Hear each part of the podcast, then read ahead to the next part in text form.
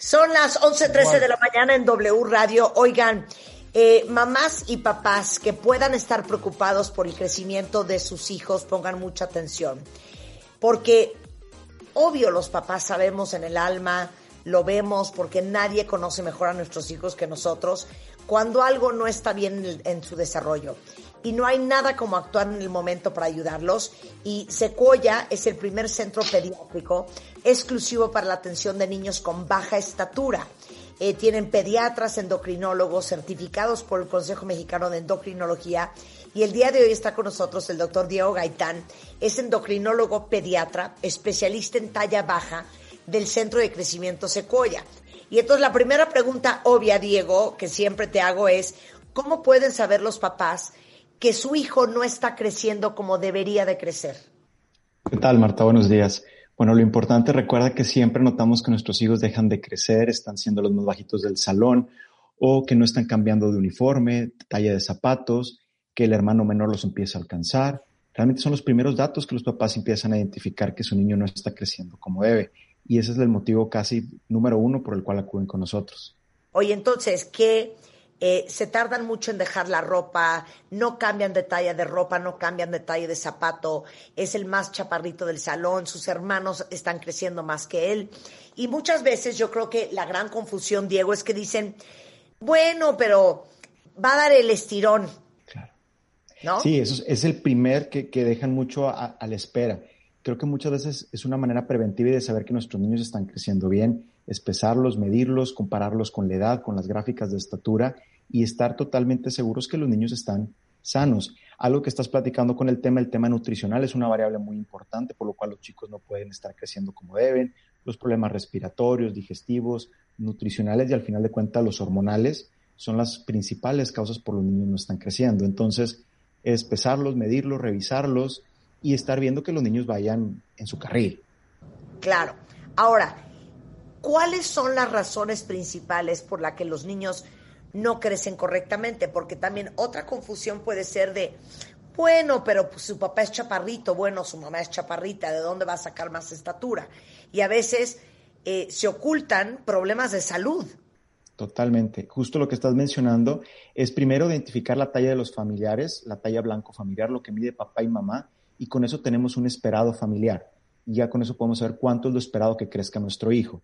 Si esto, el, paciente no está comiendo bien, no está haciendo ejercicio, se está enfermando problemas como asma, problemas respiratorios, digestivos o problemas hormonales, pues por eso vamos a notar que los niños no están eh, teniendo su crecimiento ideal. Entonces pueden ser muchas causas o niños que fueron pequeñitos al nacimiento, que pesaron menos de dos kilos, dos y medio kilos al nacimiento y que no han recuperado lo que tienen que pesar y medir a los dos años, pues ya es un motivo de, para considerarlo que el niño no está creciendo como debe. Entonces son esos los motivos principales por los cuales podemos ver a los niños en el consultorio. Claro. Ahora, eh, ¿cuáles son los casos más comunes que atienden en Secoya? Los casos más comunes pueden ser las tallas bajas familiares, donde papá y mamá son muy bajitos, los problemas hormonales y la deficiencia de hormona de crecimiento. Muchas veces los niños no la producen como tal y por lo tanto no están llegando a crecer lo necesario, lo que tiene que crecer tiempo por tiempo y por eso los motivos principales.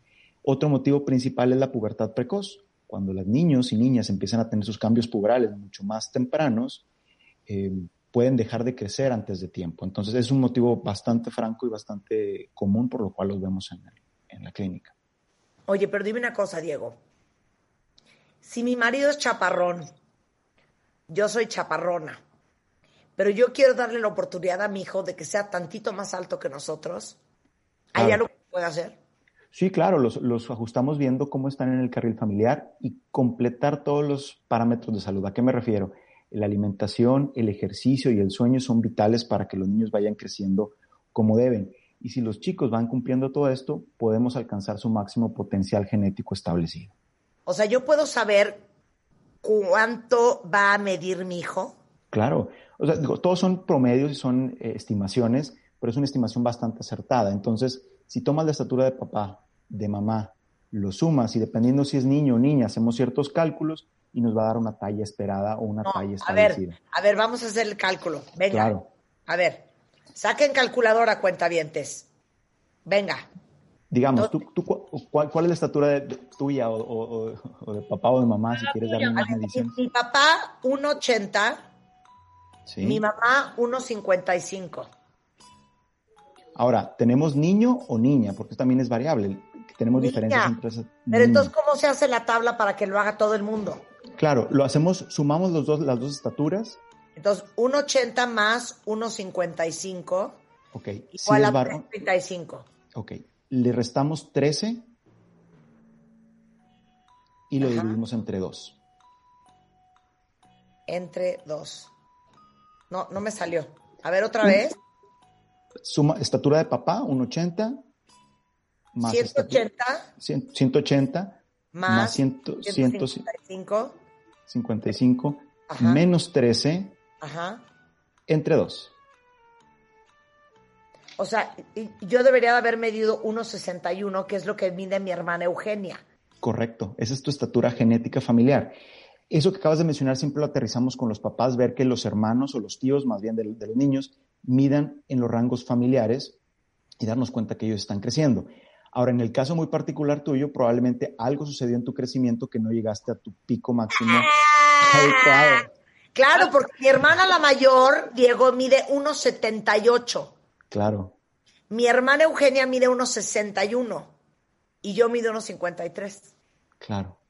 yo algo, mal y nadie me lo revisó, qué feo. Eso siempre, y con el tema de esto, siempre es importante revisarlos mientras más temprano mejor. Generalmente después de los dos años pueden acercarse con nosotros para tener una valoración oportuna y estarlos revisando. Porque si llegamos al tiempo de pubertad, realmente el tiempo de crecimiento es menor. Entonces, a ver, explica eso. ¿Cuál es el, el tiempo límite para tratar temas de, crecimiento? El tiempo límite lo, determina cada niño por su maduración interna. Eso lo vemos con algunos estudios de laboratorio y unas radiografías. Eso nos ayuda a ver la edad ósea. ¿A qué me refiero con esto? Hay un niño que tiene 10 años, pero corporalmente está avanzando más rápido y su cuerpo está madurando a una, una velocidad un poco más rápida. ¿A qué me refiero? Su edad ósea puede tener 11 años y medio cuando él tiene 10. Ok. Entonces, ¿qué va a significar esto? Que él va a, dejar de, va a seguir creciendo, pero puede dejar de crecer a edades más tempranas. Por eso es importante revisarlo. Y el caso contrario, niños que tardan un poquito más en madurar y que su huesito o su edad ósea va un poco más retardada. Claro, yo creo que yo cuando tenía 17, mi edad ósea era como de 13. Y tú, Rebeca, mides lo que mides desde que tienes, ¿qué edad? Mido esto desde que tengo 18. A los 17, 18 yo ya agarré el 1.75 sin tacón. Sin, oye, buenísimo. Sí. Desde los 18 era yo, mira, la modelo acá. Y te tocó, te tocó muy bien, Rebeca, pero hay niñas que a los 12 años es su estatura final. Y recuerdan las mamás de los, de los pacientes, me dicen, oye, Diego, es que yo dejé de crecer en secundaria. Y en secundaria mido lo que mido ahorita. Entonces me di cuenta que en quinto crecía muchísimo, pero en secundaria ahí hasta ahí quedé. Pero de Coya miden la edad ósea del niño. Claro, hacemos ciertos estudios de laboratorio, revisamos a los niños integralmente, le revisamos todo para darnos cuenta que no haya ningún tema, porque a veces falta nutricional, algún tema de anemia, eh, problemas de, intestinales, afectan el ritmo de crecimiento. Entonces, los niños tienen que estar al 100 en todo. Claro. Ahora, eh, el tema de la pubertad. Sí, justo esto es lo que platicamos que niñas que maduran un poquito más temprano, que tienen su primer periodo antes de los 12 o que tienen cambios desde los 8 o 9 años, donde los papás empiezan a notar ciertos cambios, su cuerpo de las niñas empieza a cambiar, el olor de los niños empieza a cambiar. Entonces, es un dato importante que los papás acudan para revisar que esta pubertad no sea de una manera muy rápida. Bueno, eh, Secoya lleva más de 10 años en la Ciudad de México y Guadalajara pero ahora también están dando servicio en Monterrey. Cuéntanoslo todo, Diego. Claro, justo, yo te platico, yo te estoy saludando desde Monterrey el día de hoy. Bueno, ya estamos por, iniciar acá en el norte del país.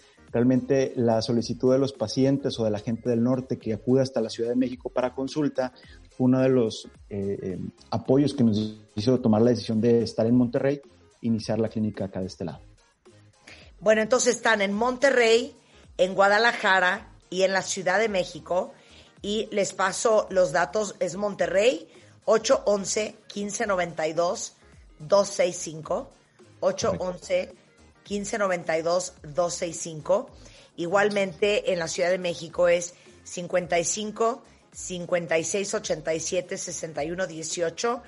Pero si entran a centrosecuoya.com.mx, eh, ahí está toda la información. Igualmente Centro Secuoya en Twitter y en Facebook que tienen ahí endocrinólogos, pediatras certificados por el Consejo Mexicano de Endocrinología, especialistas en eh, talla baja, en baja estatura, por si alguien de ustedes ocupa. Diego, te mando un gran abrazo, muchísimas gracias. Igualmente a ti, hasta luego. Muchas gracias, Diego. Saludos, que estén muy bien. Una cosa, Rebeca, dale gracias a Dios que yo no mido unos 78, porque si midiera unos 78, traería aparte tacones de 10 centímetros mínimo, entonces me diría 1,88 y te digo algo, no sería tu amiga. Ah, pero no, la realidad es que mides 1,55 o 1,54. 1,53. 1,5, ay, mira, bueno, 1,53, con tacón 1,63 alcanzas, ¿no? 1,60, sí, claro. 1,63, ya muy digno. Muy digno, está perfecto. Eso se hicieron los tacones, punto.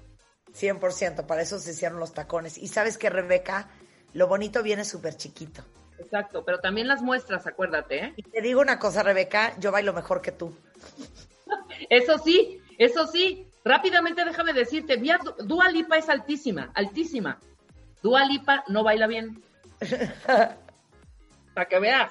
Claro, la gente chaparrita es más graciosa. Exacto, somos más girafonas.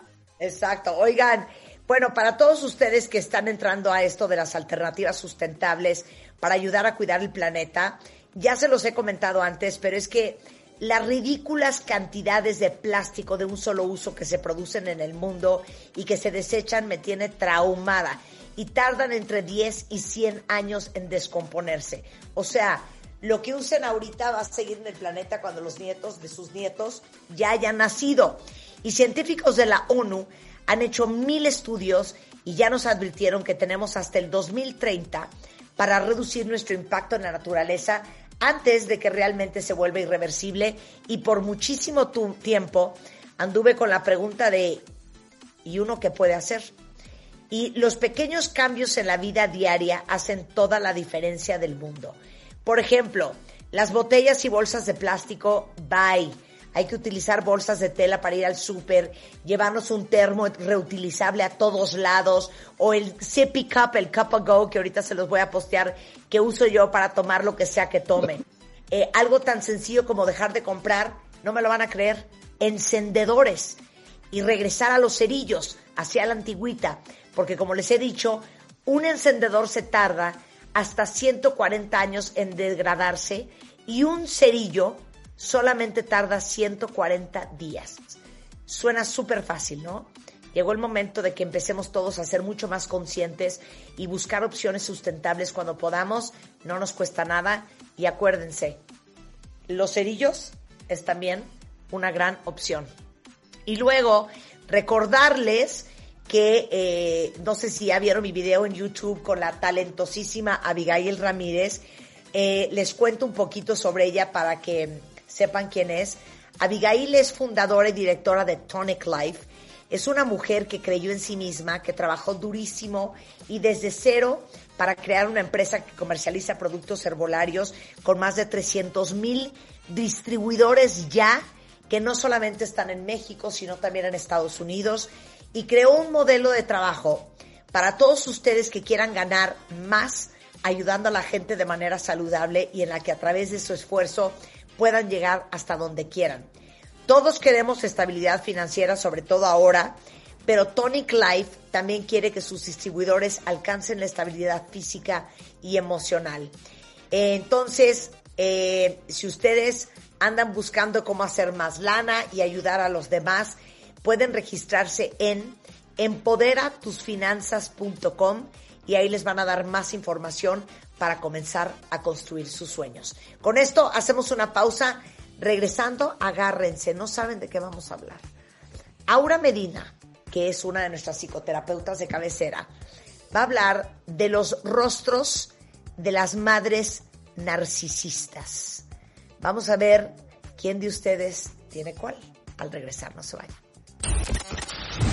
W Radio 96.9 aire. Baile en casa. Estamos donde estés.